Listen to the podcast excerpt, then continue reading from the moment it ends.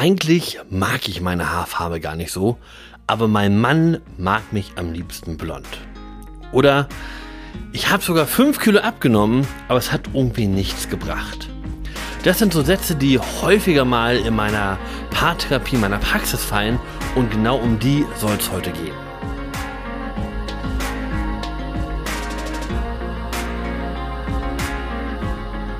Hallo und herzlich willkommen bei Gut in Beziehung, dein Paartherapie-Podcast. Heute sind 36 Grad im Schatten, jedenfalls an dem Tag, an dem ich diesen Podcast hier aufnehme. Vielleicht ist es ja schon ein bisschen kühler, wenn du den hörst. Wenn nicht, dann wünsche ich dir auf alle Fälle, dass du gut durch die Hitze kommst. Bodyshaming in Beziehungen, das ist heute unser, unser Thema und das ist ein Thema, das mir gar nicht so selten begegnet. Und Bodyshaming ist eigentlich ein ziemlich harter Begriff für das, was ich meine. Ich benutze ihn trotzdem, damit alle wissen, um was es geht. Denn in Beziehung ist dieses Bodyshaming ähm, etwas ganz Subtiles. Das sind so kleine Randbemerkungen, die hier und da mal ähm, fallen gelassen werden. Das ist mal ein Scherz über zu viel Gewicht auf den Hüften oder irgendwelche Kleinigkeiten, an denen dein Partner oder deine Partnerin sowas dann festmachen könnte. Die Botschaft ist aber immer dieselbe, nämlich du bist nicht okay, so wie du bist.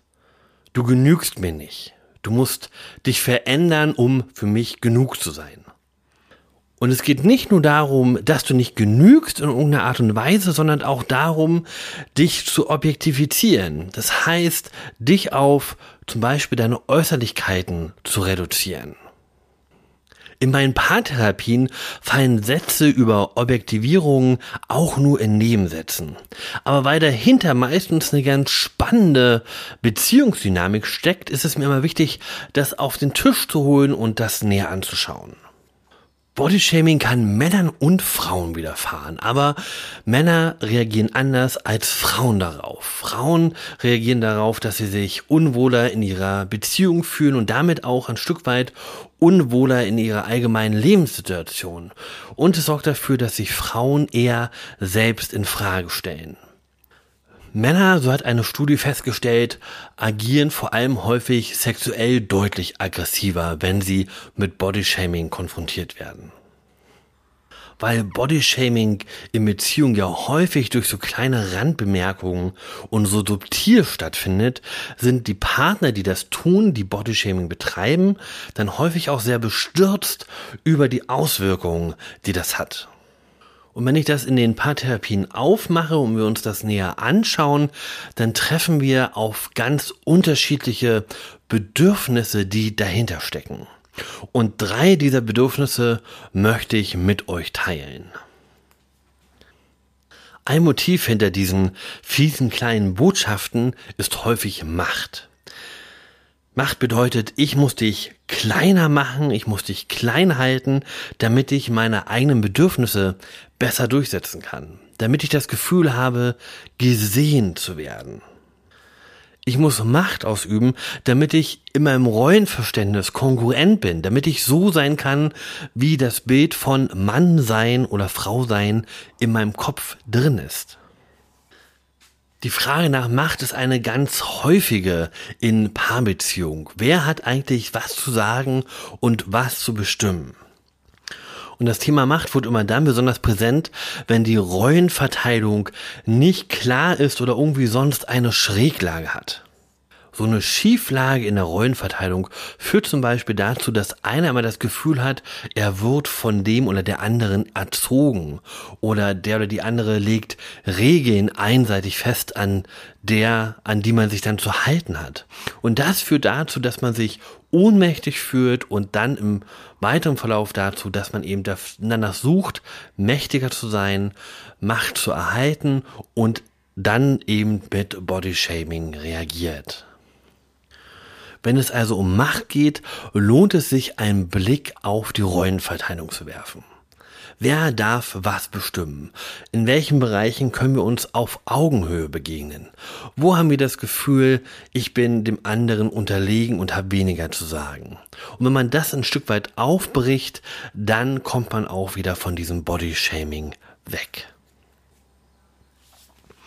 Ein zweites Motiv ist die Objektifizierung selbst. Ich höre dann häufig, ja, ich will aber mit meiner Frau oder mit meinem Mann auch ein Stück weit angeben können. Und damit reiht man aber seinen Partner, seinen Lieblingsmenschen neben Haus, Auto und dem Sommerurlaub ein. Das Motiv dahinter ist immer, dass ich meinen Selbstwert steigern will. Und wenn ich meinen Selbstwert steigere, indem ich so fiese kleine Randnotizen ähm, vom Stapel lassen, sorgt das auf der anderen Seite bei meiner Partnerin aber dafür, dass ihr Selbstwertgefühl sinkt. Ich suche also mehr Bestätigung von außen und benutze meinen Partner oder meine Partnerin als Krücke dafür, um das zu erreichen.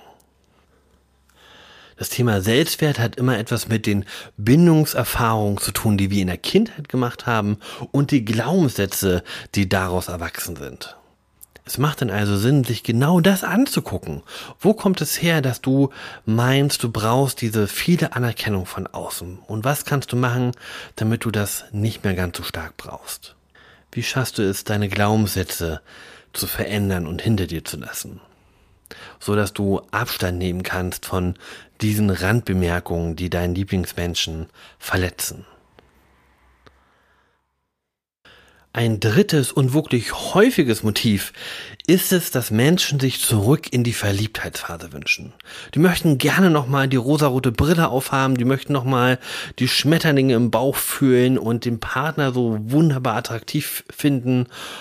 Und die sehen sich so nach dieser Zeit, in der alles besser, in der alles neu, in der alles aufregend war und benutzen dann Bodyshaming als Ventil dafür.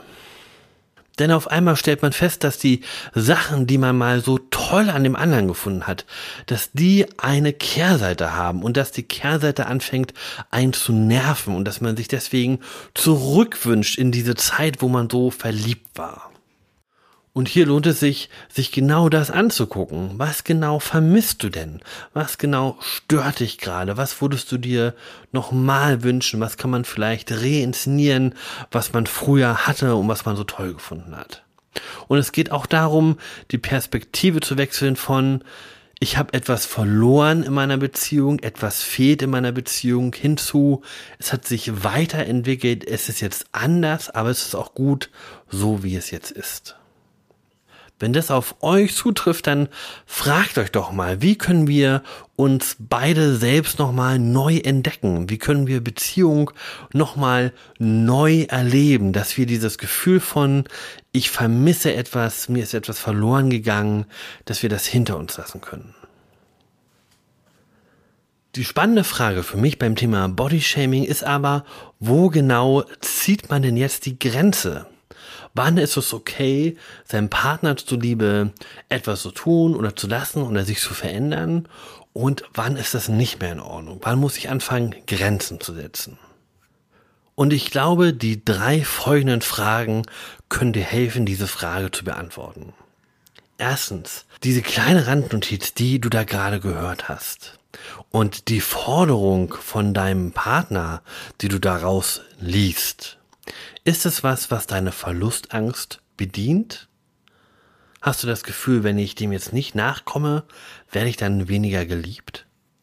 Zweitens, stellst du durch diese Randbemerkung deinen eigenen Selbstwert in Frage? Hast du zum Beispiel das Gefühl, mit fünf Kilo weniger wärst du tatsächlich ein bisschen liebenswerter als jetzt gerade?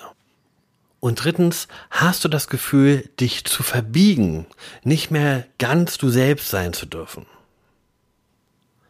Wenn du eine dieser drei Fragen mit Ja beantwortet hast, dann ist es auf alle Fälle Zeit, Grenzen zu ziehen und mit deinem Partner oder mit deiner Partnerin ins Gespräch zu gehen und zu sagen, hey, das verletzt mich, was du da sagst.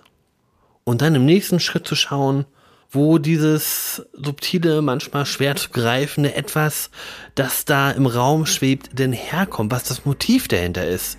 Und vielleicht helfen dir da die drei Motive, die ich dir gerade genannt habe, dabei, da einen Blick drauf zu werfen.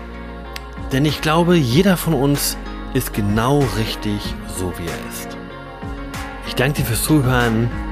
Genieß den Sommer. Bis zum nächsten Mal. Dein Thorsten.